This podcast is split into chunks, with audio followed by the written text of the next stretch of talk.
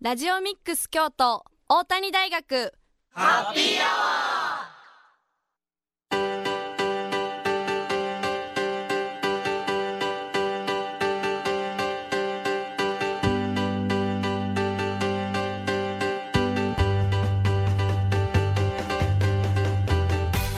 ー FM870 ラジオミックス京都。ここからは大谷大学ハッピーアワーのお時間です。これから午後7時50分まで大谷大学でまちづくりを学ぶメンバーが大学周辺の楽しくて役に立つさまざまな情報を皆様にご紹介いたします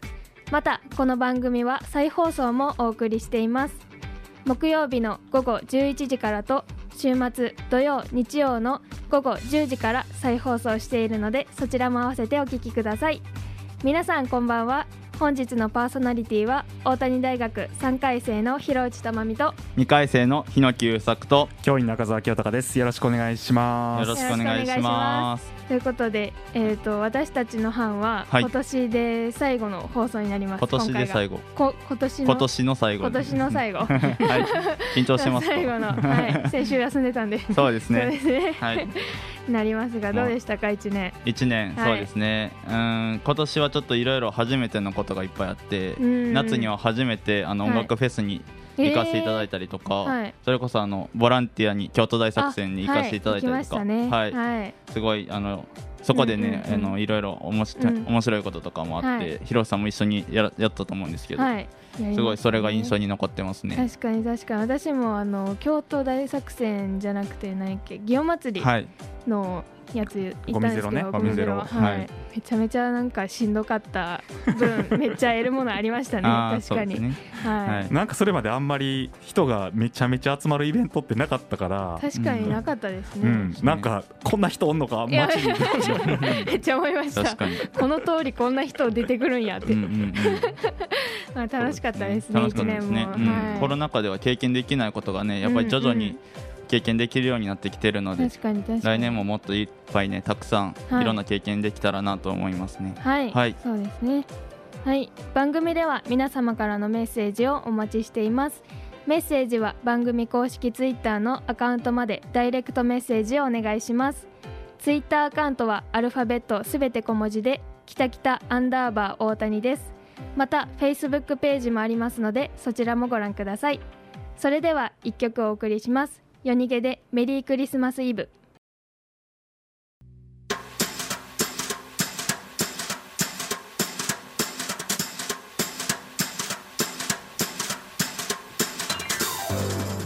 大谷大学ハッピーアワー。本日は大谷大学2回生の日野木優作と3回生の広内珠美と教員の赤澤清隆でお送りしております。続いてはハッピートークのお時間です。このコーナーでは毎回大谷大学のご近所エリアでお仕事や地域活動に取り組む方にお話を伺っております。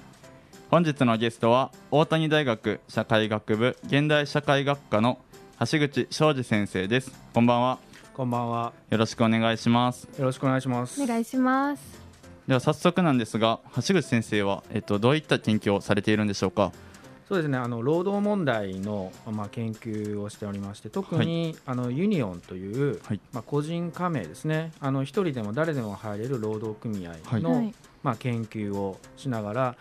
まあ、最近はですねあの障害者の移動ですね、はい、特に、まあ、自動車の運転免許の獲得であるとか、はい、まあ、そうしたことを求める運動について、ちょっと研究をし始めています。そうなんですね、でその研究をされるようになったきっかけっていうのはどういったところにあるんでしょうか？そうですね。あの最初にあの労働問題に関心を持つようになったのは、はい、あの自分の、まあ、就職活動ですね、をしている時に、まあ、ちょうど20年ぐらい前なんですけど、はい、あのまあえー、一つ前の先輩がですね、はい、あのリクルートが出しているその大卒の求人倍率で一番ひどい、はい、今でも一番ですね厳しい年だったんですね。はい、でその1年上の先輩のこう厳しい状況を見ながら自分たちの土地も数字厳しかったんですけど、はい。はい、まあ、厳しい就職活動になるんだろうなと思いながら、はい、まあ、3回生の終わりぐらいからですね準備をし始めて、でその時に、まあ、皆さんもあのガイダンスとかキャリアセンター受けたりはすると思うんですけど、そういう時に、まあ、まずやっぱり自己分析をしましょうと言われますよね。で、えー、あとはそのやりたいことを探しましょうというふうに言われたんですね。はい、でああなるほどそうかと。で面接で聞かれるので、はい、よどみなく答えられるように、はい、えー、自己分析やりたいこと探ししましょうねというようなことを言われて、でまあ、エントリーシートの書き方などをですね、習いながら、まあ、準備を進めていたんですけど、その時になんでやりたいことを聞かれるんだろうと。あのね、厳しいわけですよ。すね、こっちは、まあ、やりたいことないことでもやりますよとか、はいはいはい、あのうん。えーまあ、入ってもどうせやりたいことできないんでしょうとか、はいはい、まあ、そう思いながらこう取り組んでたんですけど、はい、やっぱある時にその、まあ、やりたいことを、まあ、探すよりか今やりたいことをやった方がいいんじゃないかとか思いながらですね あのちょっとドロップアウトしたりして、でそこからいろいろあって、はい、えー、まあ、進路を決めるときに、まあ、大学院を、えー、選んでもっと勉強したいと思ったのを選んで、それで。えー、じゃあ何を勉強しようか研究していこうかっていう時に、はい、あの最初ですねあの就職活動の時に思ったなんでやりたいことを面接就職で聞かれるのかなとい。うことに疑問を持ってですね、はい、そこから、えー、労働問題それから、あ日本の雇用のですねあり方就職のあり方について研究を始めることになりました。なるほど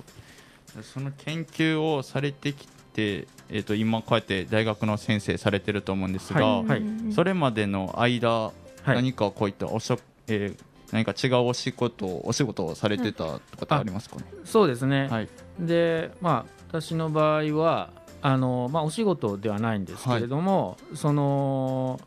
えーと、ユニオンって先ほど言った、はい、あの労働相談に乗って、で、えーまあ、企業と交渉をして解決の支援をするとい。う、はい、その活動に関わっていたりとか、はい、でその過程であの、まあ、貧困問題とかですね、はい、えー、格差の問題にも取り組んでいたのでで、えーまあ、研究者としてもそういう研究もしながらその実践支援の活動もしていたので、はい、まあ、それでその相談のですね、まあえー、傾聴の、はい、えー、お仕事をしたりとか。あるいはあの先ほど言った研究のですね最近やっている研究にもつながってくるんですけれども、はい、その障害者のですね自立生活という、まああのまあ、家族と一緒とかあるいは施設とかですね、はい、えー、そうした生活ではなくて地域で、うん、あの一人で暮らすと、はい、でそれを、まあ、やはり、あの支援介助なしではそういった生活は難しいので、はい、それを支援するようなあ、まあ、事業所で、まあ、働いていた時期もありますね。そうなんですね。はい、えっと、具体的には、えっと、お食事の手伝いとかっていうお仕事なんそうですね。あの自分の場合はそうした、はい、あのヘルパー介助者を、はい、まあ、派遣する事業所のあの事務の仕事をしていました、はい、であの介助のあの一応あの資格も一番取りやすいものは持ってるんですけど、でちょっとやったこともあるんですけど、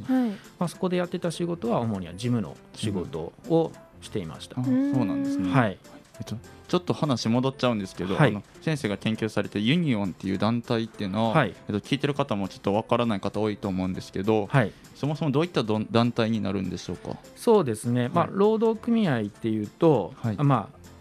なんかこうあまり見知らないから、皆さん自身ですね、はい、あの馴染みのないものになってしまっていると思うんですけれども、まあ一般的にはあの企業の中にあって、はい、その企業で働いている主に正社員が組合になっている、はい、いわゆる企業別組合とか、はい、企業内組合って呼ばれている組合が主流なんですね、で人数も多いんです、だけれどもそこには非正規の人とか、あるいはその会社をまあ解雇されたりした人は、まあ、入れなくなったりするという時に、あのその受け皿になってきたのがそのユニオンと、まあ、呼ばれている、はい、労働組合で、うん、まあ、企業内にあるのに対して事務所を、まあ、街中に構えてですね、はい、で、まあ、以前だったら電話、はい、でそれからだんだんメールで最近では LINE を使ったりしてですね、はいはい、えー、労働相談つまりその給料が払われないんですけれども、えーと、急に辞めてくださいと言われたとかですね、はい。えー、いじめに遭っているパワハラセクハラの問題とか、まあ、そうしたあの相談を受けて、で労働組合はその企業と交渉する、まあ、権利があるんですね。はい、で、えー、労働組合から全く無関係なことだったらそれは断れるんですけど、はい、その働いている、えー、労働者、はい、あるいはまあ働いていた労働者とかですね、あるいはまあその関係する遺族の方とか、はい、そういう人たちの入っている労働組合から団体交渉の申し入れをされたら、はい、会社は断れないというふうな、まあ、日本の法律の仕組みになっているのででそれをまあ活用して、そうした相談に乗って、でえーまあ、この問題どうにかしないといけないんじゃないですかというような交渉をして、はい、まあ、解決まで持っていくとい。うような活動をしているのがユニオンになるんですね。はい、まあ、そうしたことを、まあ、関わりながら自分も研究をしているとい。うようなことをやってきました。じゃあその一番その労働者の方と近いところで見ながら研究も進められてきたっていうことになるんですね。そうですね。あの実際に困っている方ともうあのどうしましょうかっていうようなことをしながらですね。はい、えー、じゃあそうしたユニオンっていうものがこう日本の社会においてどういう位置づけにあるのかとか、はい、まあ日本の雇用システムの中でどういう役割を果たしているのかという、はい、まあそうした視点も持ちながら、はい、えー、研究と活動をしてきたっていうのがまあ主なあの活動になりますね。その先ほどおっしゃられてたみたいに、えっと、はい、この働くところをクビにされる方とかって、やっぱりこう年々増えていってる気がするんですけど、はいはい、そういった方々ってやっぱりその研究の結果でも年々増えてはいるんですかね。まああのー、それがですね、はい、やっぱり、あのー、大抵の人はやっぱ泣き寝入りをしてしまう場合が多いのでそうするとやっぱりなんかそういった統計とかに現れない。あなるほど。だけれどもやっぱりそうした相談ができるっていうことを知られてきたこともあって、あのまあその全体像は分からないんですけどやっぱり一定相談数は増えてきてますね。そうなんです、うん、だけれども最近の傾向としては、はい、あのまあ、そういったかい昔からあったような解雇とか、はい、あるいは、はい、えー、まあ雇い止めとか賃金支払われないというだけではなくて、だけど出てきたいじめパワハラとか、あるいは、えー、辞めたいのに辞めさせてくれないとかそういう、まあ、相談も増えているっていうのが最近の傾向としては言われていますね。そうなんですね、はい。ではですね、えっと、後半の方にですね、えっと、労働問題を専門とされているということですのでそういったところも詳しく聞いていきたいなというふうに思っております。はい、はい、ではここで1曲です。桑田佳祐で「ダーリン」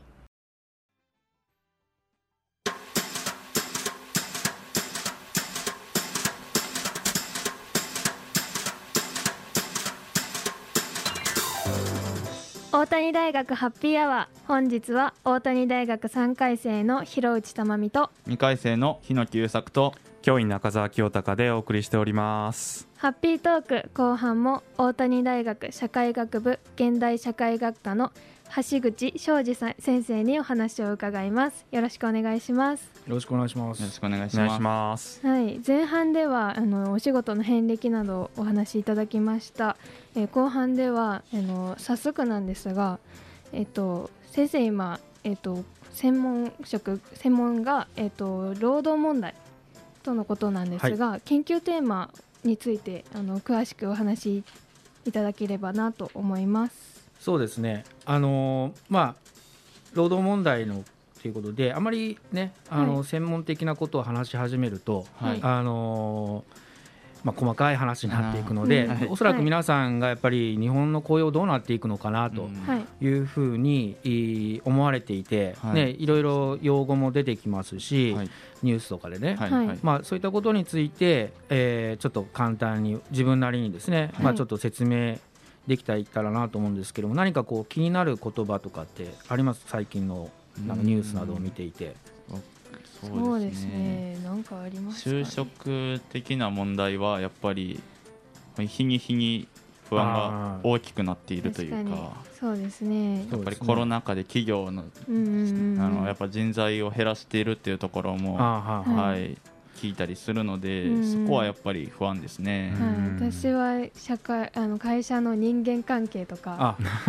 いじめ問題とかやっぱ最近聞きますよね、ね、だからそれが心配ですね、そうですね。あと最低賃金もねちょっとまた変わったみたいな話があったんですけど、ね、なんかどれぐらいどんなふうに変わっていったんだろうなみたいなのが。そうですね、うん。そうですね、まあ、最低賃金については、はい、私も、あのー、まあ、結構上げるような運動をしていたので、はい、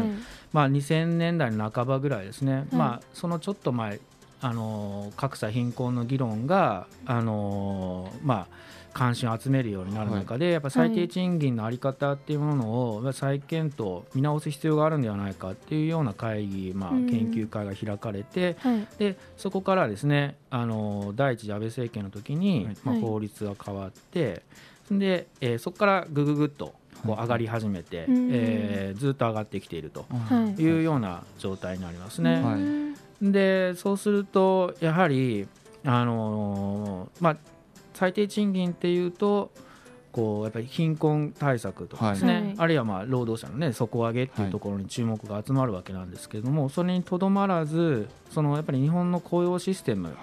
全体にもまあ影響を与えていくんではないかなという、まあ、自分なんかもそういう観点から見てますし、あの専門家の方々でもですねあのやっぱりえー、この最低賃金の引き上げしかも急速に引き上げていくことによって、えまあ、最近ではインフレ対策とかでもですね、言われてますけれどもそういったまあ、賃金の額が上がるだけではなくて、まあ、雇用システム全体にですね、はい、あの影響を与えるのではないか。というような、まあ、そうした見方が出てきていますね。いい方に与える影響が起こりやすくなりますかね。そうですね、まあ、それはですね、はい、あのやっぱり読み切れない部分がやっぱりあるわけなんですよね。で最低賃金についてはやはり雇用を減らすんではないかっていうのが伝統的な経済学の見方で、はい、でそれに対して、まあ、必ずしもそうではないよっていう、はい、まあ、アメリカでの調査結果が出てでそこから最低賃金に関するその、まあ、議論っていうのはもう一回盛んになっていくんですね、はい、で日本でも雇用を減らすのか減らさないのかっていう、まあ、そうした議論がされてきています。なのでやっぱり、えー、まず最初に気になるのは雇用を減らすのか減らさないのかっていうことだと思うんですけれども、まあ、長年続いてきたその日本的雇用システム全体にもし影響を与えうるのだとしたら、やっぱりそうしたシステム全体がどういう方向に変わっていくかによってまたあのいい部分と悪い部分が、まあ、両方出てくるし、まあ、そういったことを見据えながらですね、あのまあ、議論をまあ、注視するというか、あるいは皆さん自身もですねやっぱり労働者として、えー、その議論に参加していくっていうことが必要ではないかなというふうに思いますね。そっか。なんか僕ばっかり質問したらだめなんですけど。なんかいろいろ気になることが増えてきて。はい、なんかでも一方であのなんか人口がね、はいはい、すごくこれから減っていくって言われて、はい、あの労働者の担い手をどう確保していくのかが問題だみたいな話もあるわけじゃないですか。まあ、そうするとなんかそういうこう需要と供給みたいなもので考えていったら、はい、働く人が少なくなったらこうその人たちを争奪戦で勝つためには賃金を上げていかないといけないんじゃないかって、まあ、そういう話も一方であるかなというふうに思うんですけど。そうですね。だからあのやっぱり外国人労働者で、はい、日本はね結構経済大国だっていう意識、はい、実際にそうだったと思うんですけど、だからまあなんか、まあ、来るんだったら働かせてやってもいいよみたいなですね、そういう態度ででひどい人権問題たくさん起こってるじゃないですか。でところが他の国々も賃金上がってますよと、あるいはそのこれまで移民送り出し国だった国々も経済発展している中で、まあ、日本が選ばれなくなるんではないかというような、まあ、そうした意識もあって、あの移民政策日本はそのはっきり移民を受け入れるということを言ってこなかったんですけども、はい、やっぱりそういうふうに舵を切っていく必要があるんではないかということで、今大きく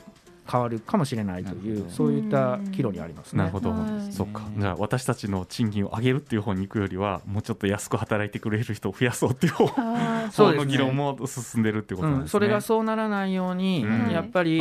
あのーえー、自分なんかはやっぱり低賃金に依存してきた社会をやっぱ変えていく必要があると、はい、でそうしなければ、まあ、もちろん第一義的に我々労働者の生活も良くならないし、はい、まあ、あのそうした、えー、人手不足の中で、はい、えー、外国の方も来てくれないだろうし、あるいはその。えー、主婦の主婦パートの働き方もですね上限を決めてしまっているので、そうしたことも、えー、やっぱり考え直していかないといけないし、はい、っていうふうに言うとやはり雇用システム全体をどうするのかっていうことにつながっていくのではないかなと思っていますね。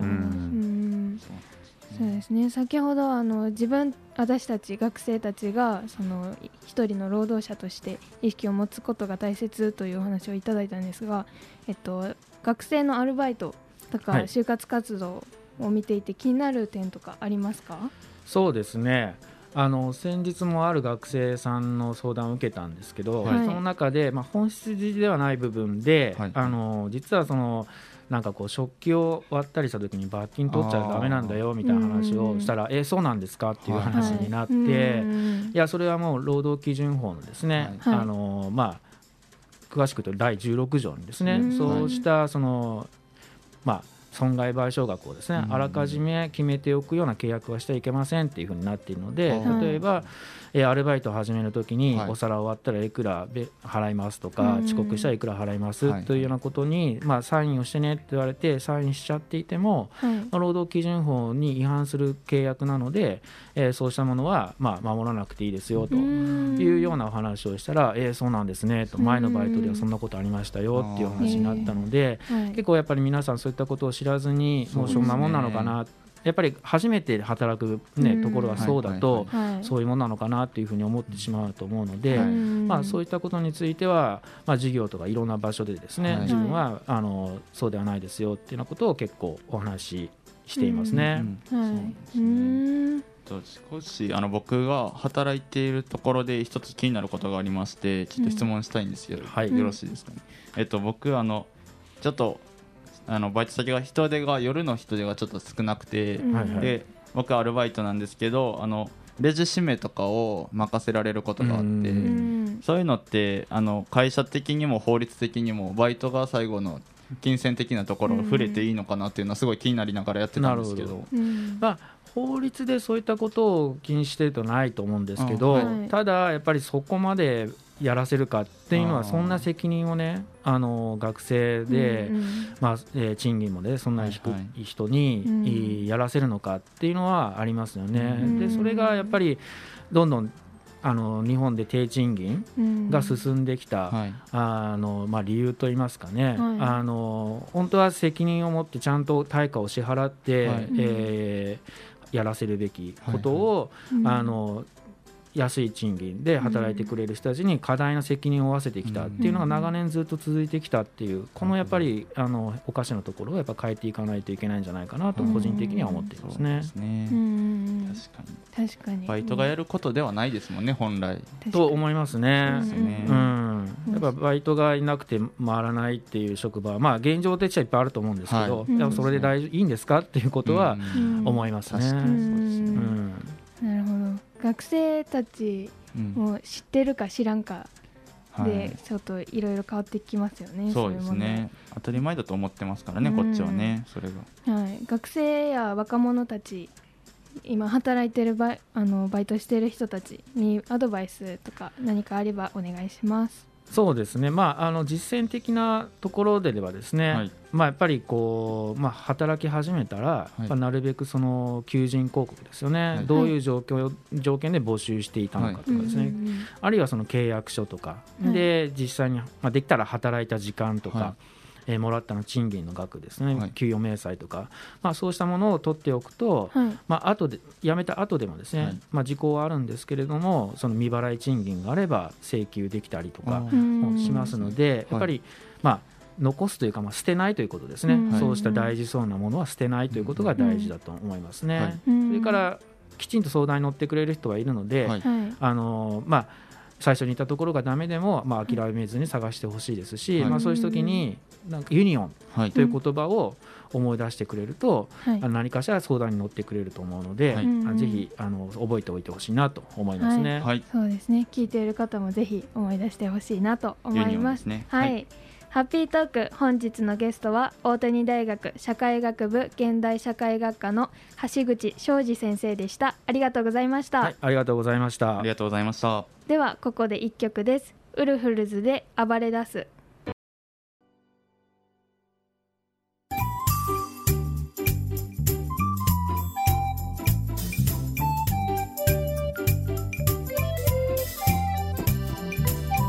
大谷大学ハッピーアワー本日は大谷大学2回生の日野木優作と3回生の広内珠美と教員中澤清隆でお送りしております。続いては地元のニュースでおしゃべりのコーナーです。この1週間新聞やネットで見つけた北区上京区に関するニュースそして地域の皆さんからいただいた情報から話題をピックアップし学生パーソナリティと赤澤先生でおしゃべりするというコーナーです。では1件目いきます1件目は北野天満宮姉妹天神のお知らせです。北野天満宮のご祭神である菅原道真公のご生誕日である6月25日と正月命日である2月25日にちなんで毎月25日に開催される縁日です。その中でも特にその年最後となる12月25日の縁日は姉妹天神と呼ばれ師走の風物詩として多くの参拝者でにぎわいます。参道には露店も例月より多く植木や骨董古着や衣類品まで、えー、そのような 衣類品などのお店に加え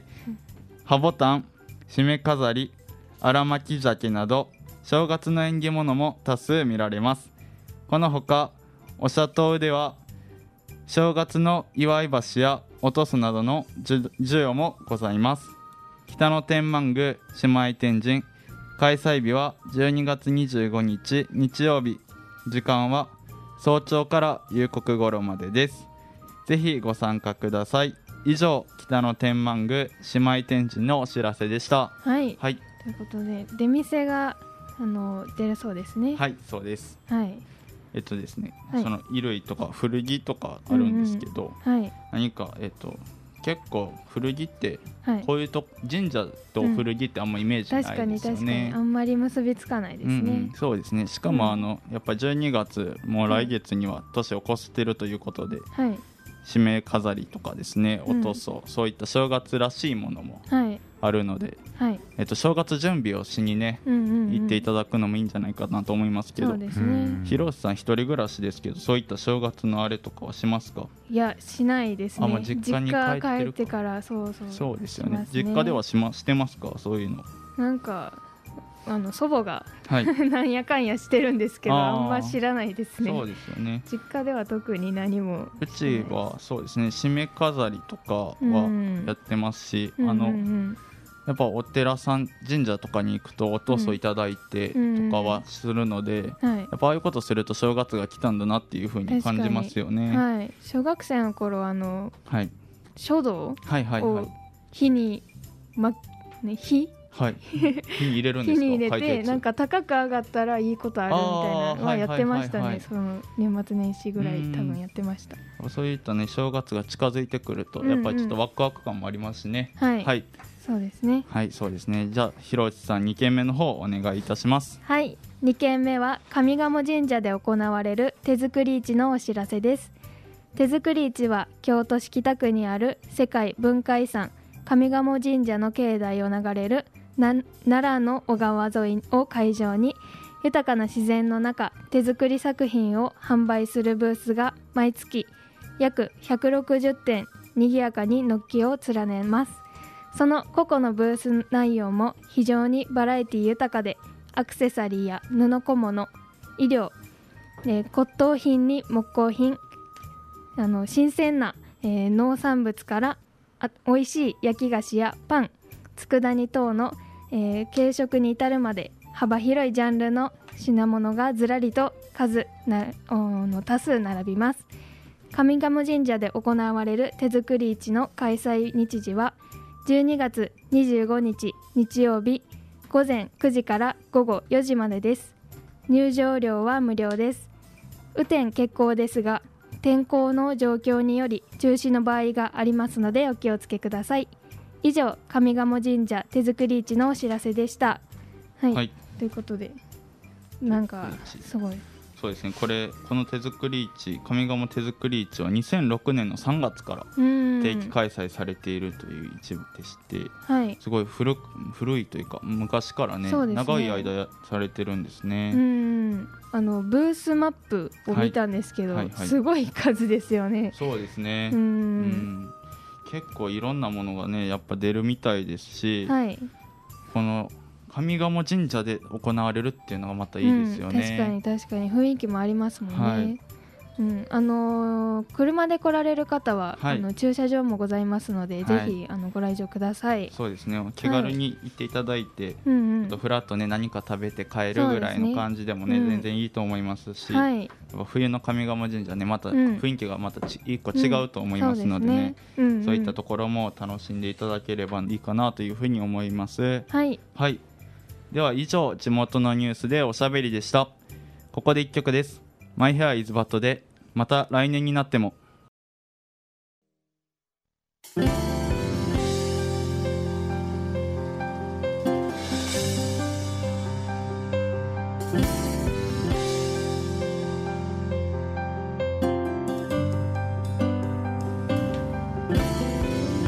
大谷大学ハッピーアワーエンディングのお時間です。はいはい、ということで今回は社会学部現代社会学科の橋口昌司先生をお迎えしましたが、はい、もう学生にためになることがいっぱいありましたね。そうですね、はい、僕らが今働いてる環境は本当に、はい、えーと、うん、当たり前なのかっていうところをね、うんうんうん、一回、えー、考え直してみるきっかけにもなったんじゃないかなというふうに思いますね。そうですね、はい、どうですか？どうですかね。毎年ねこのシーズンこれからまあクリスマスですけどね、はい、なんかそういうクリスマスケーキみたいなものを売り切らないといけないとか、あ確かに。ノルマとか課されてるみたいなのんですけど、まあ、今日のお話聞いたところではあれもあのアウトって感じ ですね、そうですね。確かに、うん、買い切りとかは絶対ダメですからね、はい、地元のニュースは、あのクリスマスのあの日にやることが2つともあります、ね、はい、両方ともねあの神社だったんで、ね、ちょっとクリスマスの神様とはちょっと違うかもしれないですけど、はい、たまたま被害しとってるだけですけど。確かに確かに。そうですね、はい、皆さんおのおのクリスマスね、いろいろな楽しみ方していただきたいなと思います、はい、僕ねいいですよね日本は。でもそういう神社も楽しめるし、ね、あのクリスマスやって初詣やってみたいな、はいはいい、いとこ取りでめっちゃいいと思います、ね。楽しいこといっぱいですからね、その分。12月終わってクリスマス終わったらもう年末。そうですね。早いですね。紅白見て除夜の鐘ついたら年越しですから。終わりですね。あっという間ですね、一年ね。はい。私たちの班は今年これこれ最後ですし年越して2人でやるラジオこの1回あと1回やったらもう広瀬さんラジオ卒業になっちゃうので。そうですね。数少ないですけど。